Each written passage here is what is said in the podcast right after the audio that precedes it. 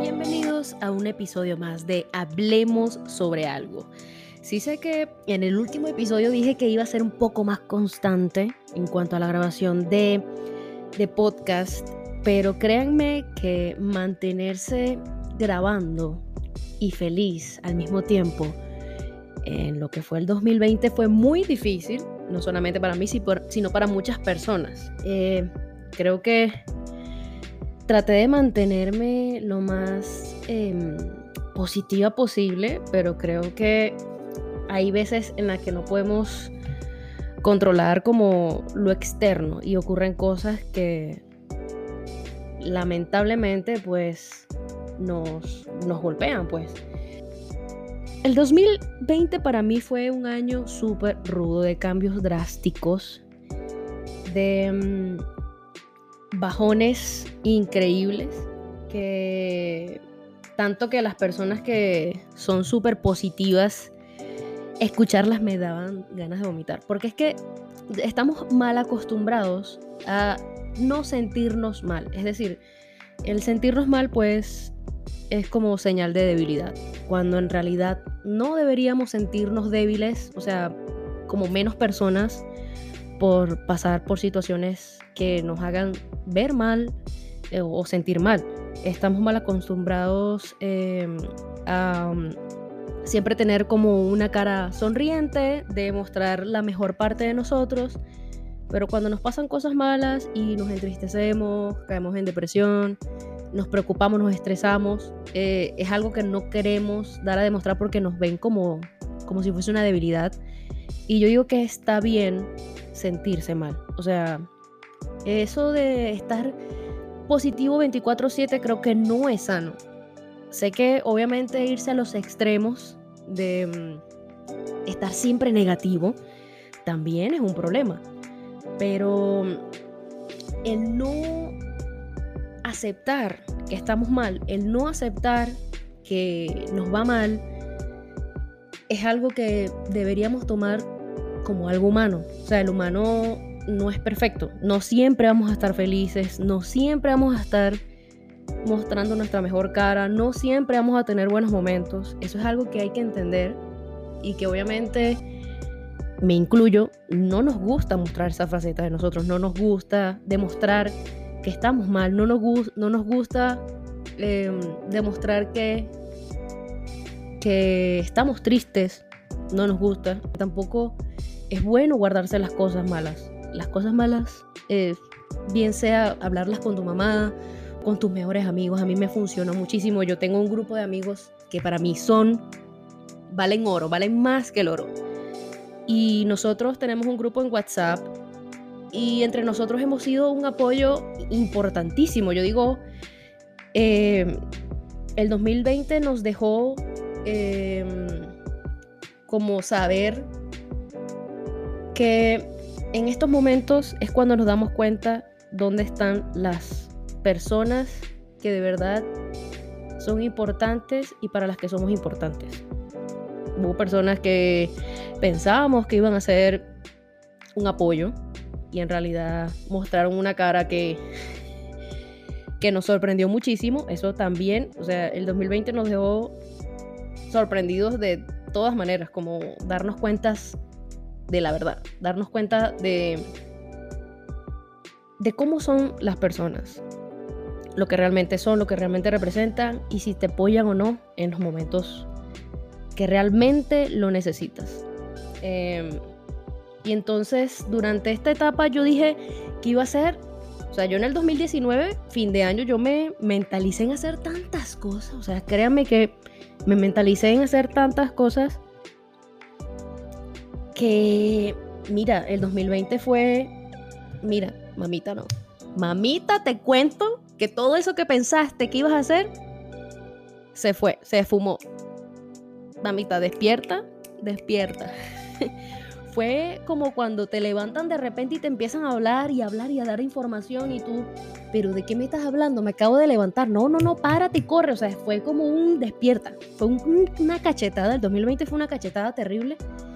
que hasta se me truncaron las vacaciones en el trabajo. Yo, mira, yo dije, planifiqué mis vacaciones perfectas, por fin voy a tener vacaciones. Pero no, horrible. Mr. 2020 dijo, amiga, no sabiste que no va. Póngase la pijama más bien y quédese en su casa encerrada. Y muchos se preguntarán, ¿por qué dejaste de grabar? Además de todas estas cosas locas que me pasaron, de que se me canceló la vacación, de que pandemia, de ahora trabajar desde casa, pues una de las cosas que obviamente me truncó toda la parte creativa y que obviamente se... O sea, tuvo como resultado una depresión grandísima. Tranquilos, estoy bien. Sobreviví. Em, es que me hayan despedido del trabajo. Eso fue creo que el punto de quiebre de todo querer hacer cosas que me hicieran feliz. Y hay cosas que tenemos, tenemos que entender, que no todo es para siempre. Obviamente, así queramos, eh, así queramos que las cosas funcionen, así queremos que seguir logrando cosas, así queramos que las cosas duren por mucho tiempo, pues a veces los cambios son repentinos.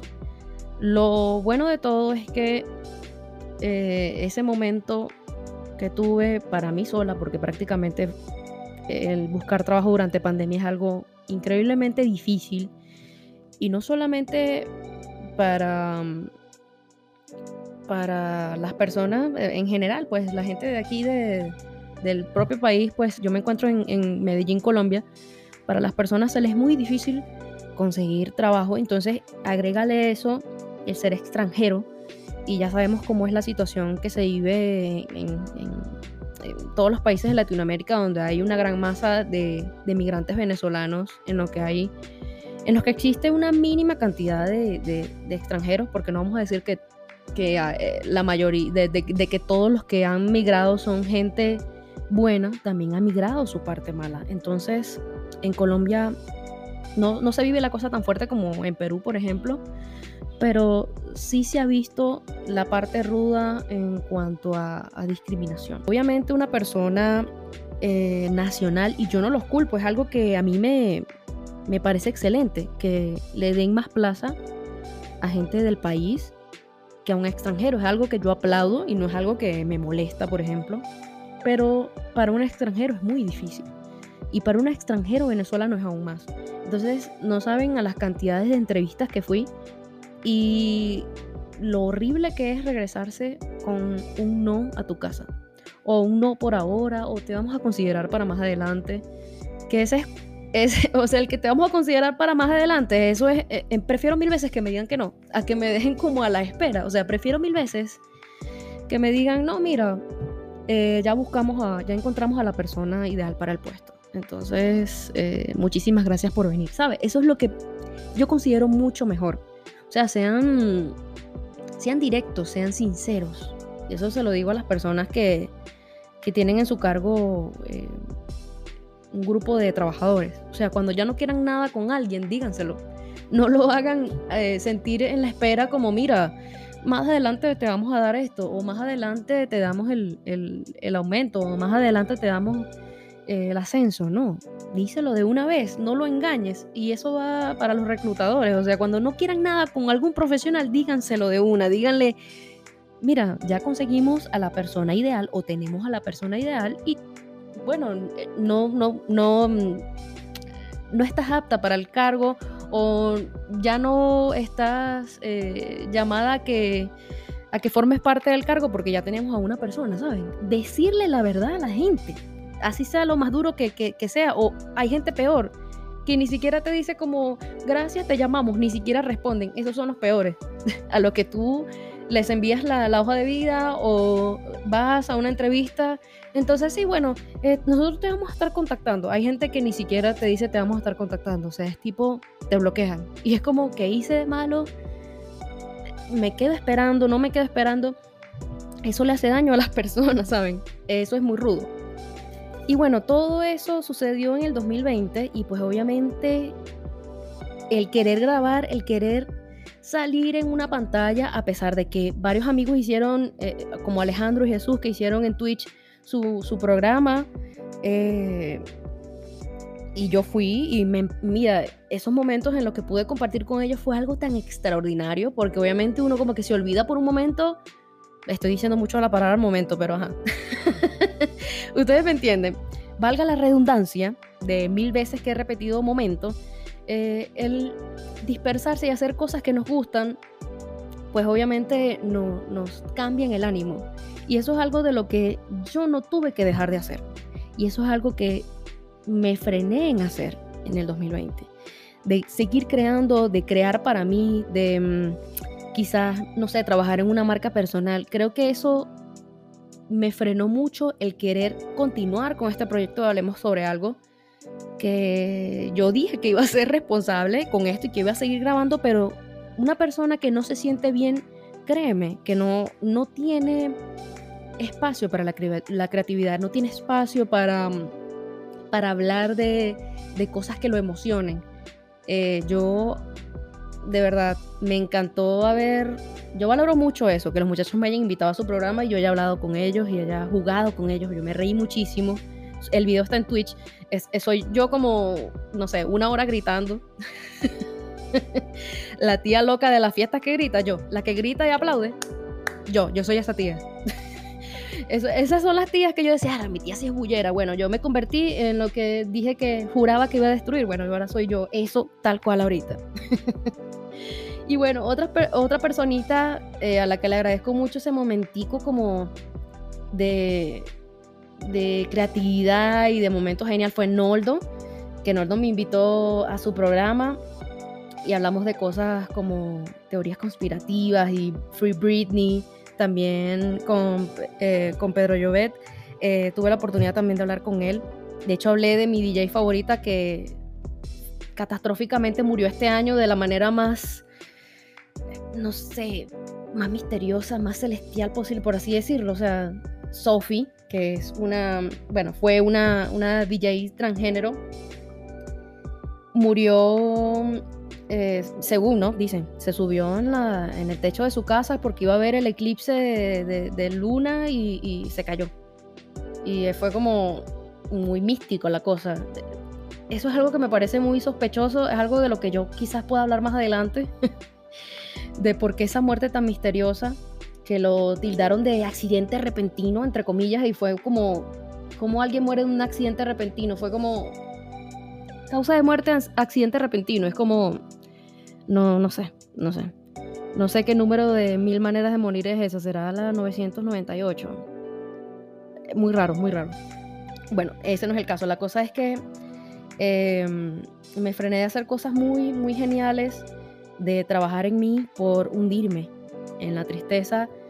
Eh, llegué a dudar de mí, llegué a pensar que no, no era buena en lo que hacía todavía me afecta un poco, me afecta un poco poder hablar de esto. Eh, es rudo mostrar la parte débil de uno. En mi parte nunca me ha gustado demostrar que eh, soy débil o algo así, que de repente lloro y exploto. La gente diría, ay, Francia es una persona muy alegre. Y créanme que las personas que más demuestran que son más alegres, que son más felices, que no les afectan cosas, son las más débiles. Porque en mi caso, yo donde me encuentro, quiero como contagiar a la gente de, mi energía positiva. Siempre quiero estar, si veo a alguien triste, me acerco y lo hago reír. Digo cualquier chiste estúpido, digo una estupidez que me sale tan natural. Em, porque me gusta que mi ambiente, mi alrededor esté bien, ¿sabes? Y si hay alguien que quiere contar conmigo, pues yo estoy allí. Créeme, así sea a las 3 de la mañana y yo de repente me levante ir al baño y vea ese mensaje, yo te voy a responder. Porque la gente que yo quiero, quiero que esté bien. Y nunca me ha gustado demostrar que cosas externas me hacen mal. Porque yo sé que si yo demuestro que estoy mal, esas personas se van a preocupar. Y eso es lo que menos quiero. Entonces por eso hasta hace poquito fue que le revelé a mi mamá que me habían despedido del trabajo. Imagínense en esa situación, ser la persona en la que apoyas a tu familia en, la parte monetaria para que puedan comer, puedan vivir lo más tranquilamente posible y de repente sentir que te quedas en el aire porque no encuentras cómo ayudarlos. Es terrible. Es terrible que de repente tu mamá te pregunte, mira, necesitamos esto, por favor, una urgencia, y tú digas, no tengo. O sea, es, es algo que te jode el ego, te jode la autoestima, te jode todo. Porque tú obviamente, y yo digo, todo hijo desea que sus papás no estén preocupados por cosas como esa, sino que cada vez que ellos necesiten ayuda tú seas el apoyo. Entonces el decirle que no a una mamá, eso duele. Eso fue algo que me dio muy duro.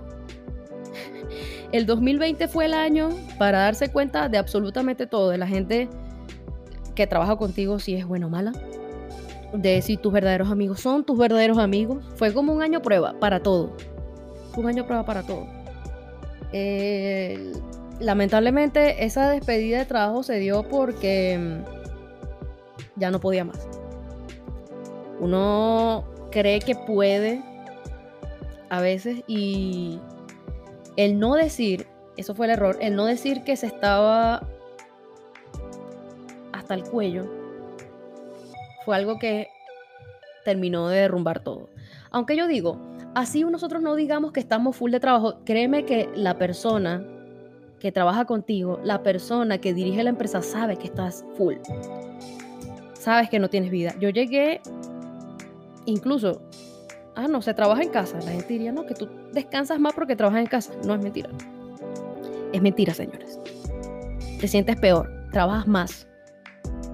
Tienes que decidir entre comer o seguir haciendo trabajo. Tienes que decidir entre lavar la ropa o seguir trabajando. Tienes que decidir entre bañarte o seguir trabajando. Yo muchas veces terminé de trabajar a las 3 de la mañana y lo hacía porque me gustaba el trabajo y porque pensaba en mi familia. No en mí. Yo no pensaba ni siquiera, ay, bueno, con el dinero con el que me van a pagar voy a comprarme una camisa. No, yo pensaba era en mi papá, mi mamá, en mis perritos que tengo allá, en mi hermana, en mi sobrina. Pensaba en eso.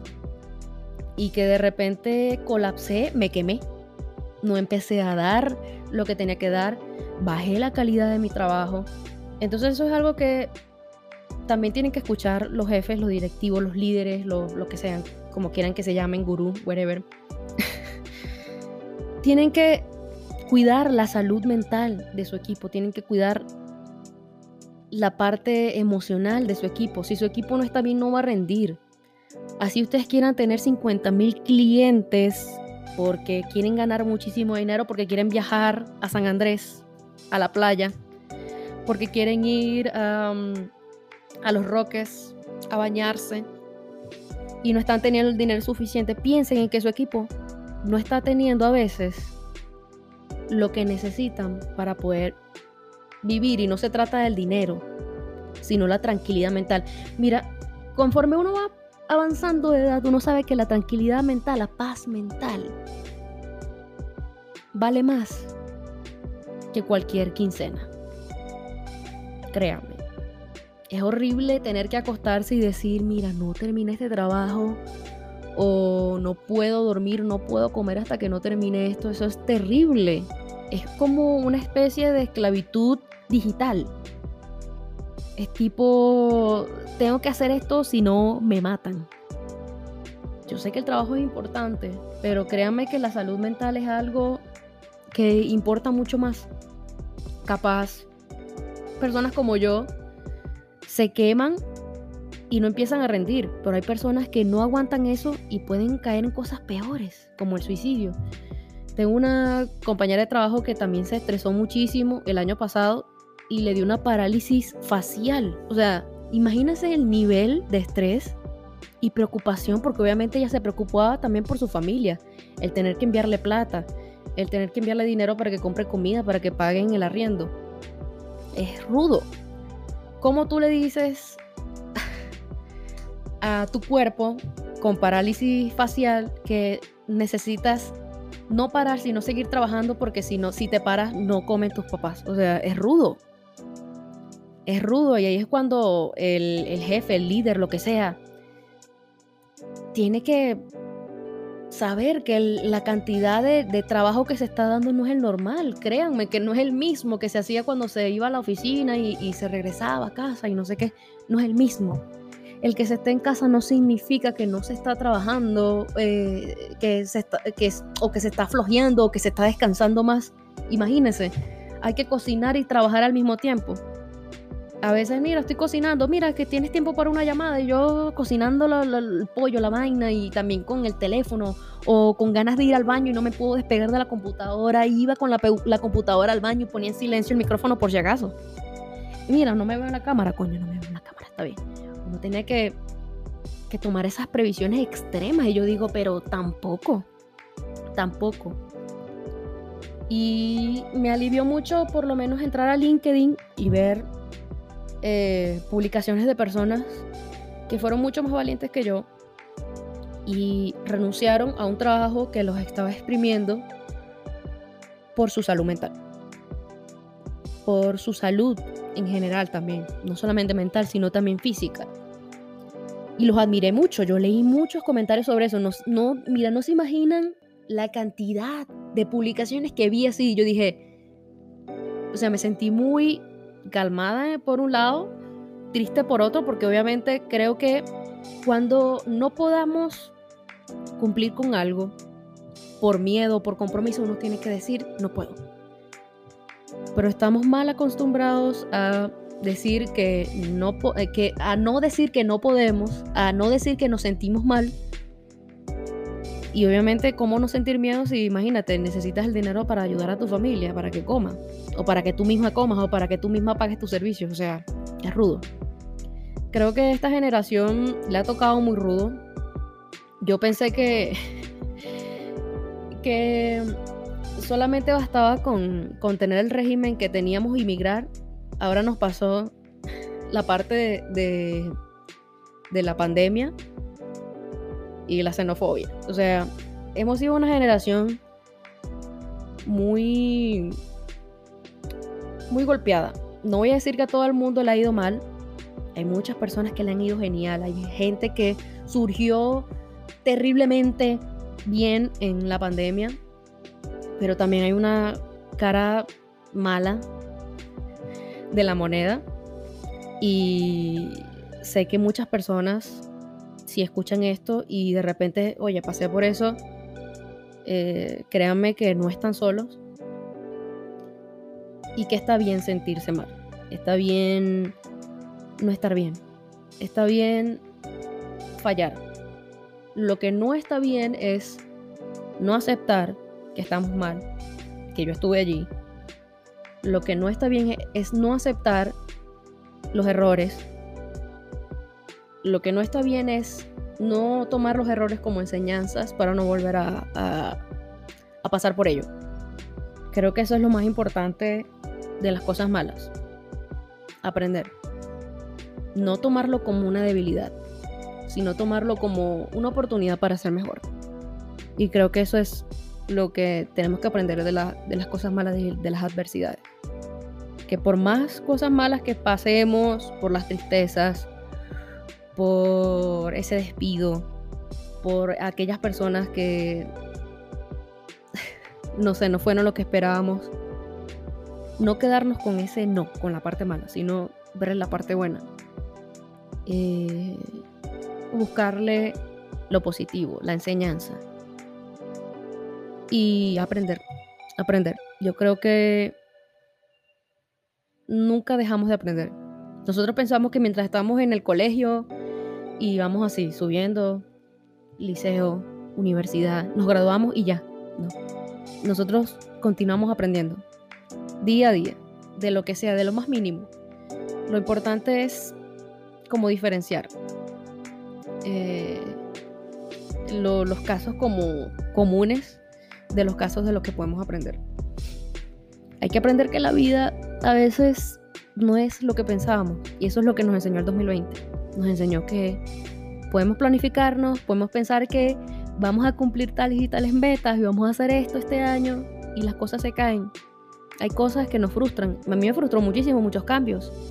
Tantas cosas malas que me pasaron. Yo decía, pero ¿por qué? ¿Por qué me pasaron? Ya con el tiempo me di cuenta que ya sé por qué me pasaron. Y lo importante de entender el por qué es aprender de eso y no, volver a, a cometer ese error. Aprender de ello tomar nota de eso, mentalizarse y ser cada vez mejor. Lo más importante de todo esto es que hay que seguir, hay que continuar, hay que buscar la manera de, de volver a estar bien. Y en mi caso, la manera de estar bien es hablando, hablando sobre algo. Entonces, por esto que he retomado este podcast, em, este va a ser como un episodio para hablar sobre lo que ha pasado conmigo, más que todo. Quedan muchas cosas para hablar. Obviamente voy a estar hablando de películas, de cine, de música, de todo lo que me encante. y pues, obviamente hablar de mi vida, este creo que ha sido el primer episodio en el que he hablado de cosas personales. Eh, y no va a ser el único, obviamente voy a estar hablando de más cosas. También pretendo estar por YouTube. Lo que pasa es que tengo que mm, producirme un poco más en video No, no podemos simplemente agarrar un moñito y echarnos una pinturita de labios para aparecer en cámara. No, uno tiene que tener presencia, uno tiene que respetarle la vista a la gente. Tampoco hay que lanzarle un susto a la gente. uno tiene que producirse. Y por lo menos aquí me pueden escuchar y no me pueden ver, pero pueden reírse bastante de las cosas que digo. Quédense atentos a lo que tengo próximamente por este podcast. Voy a estar hablando de películas que he visto recientemente, series y pues también vi algunos eh, titulillos que me dieron por ahí para hablar y está el documental de Britney. Em, están varias películas nominadas al Oscar. Igualmente pueden ver los episodios que ya tengo cargados. Em, están Feel Good, Hereditary, El legado del diablo, que es una película de terror que está increíble, que me dejó súper fatalista, eh, pensando en cosas horribles durante años. y 10 minutos sobre Osmosis, que es una serie de ciencia ficción que yo creo que más que ficción es algo que vamos a estar viviendo los próximos 5 años. Es algo que próximos 5, 10 eh, años siento que es algo que vamos a estar viviendo en nuestras realidades. Entonces, no se pierdan el próximo episodio de Hablemos sobre algo. Por ahí me dijeron que también hablara de experiencias paranormales. Me han pasado. Eh, mm, son cosas que no me gustaría que se repitieran. Pero son cosas que me han pasado y son súper locas. Que cuando las cuento la gente dice como que estás loca. Eso, eso no puede pasar. Y sí pasa. Sí pasa. Después cuando les pasa a ellos y o de repente sienten cosas raras parecidas a las que yo les dije, es como, mira, bienvenido al club, créeme que sí pasa. Me despido, sígueme en mis redes sociales como Francia G.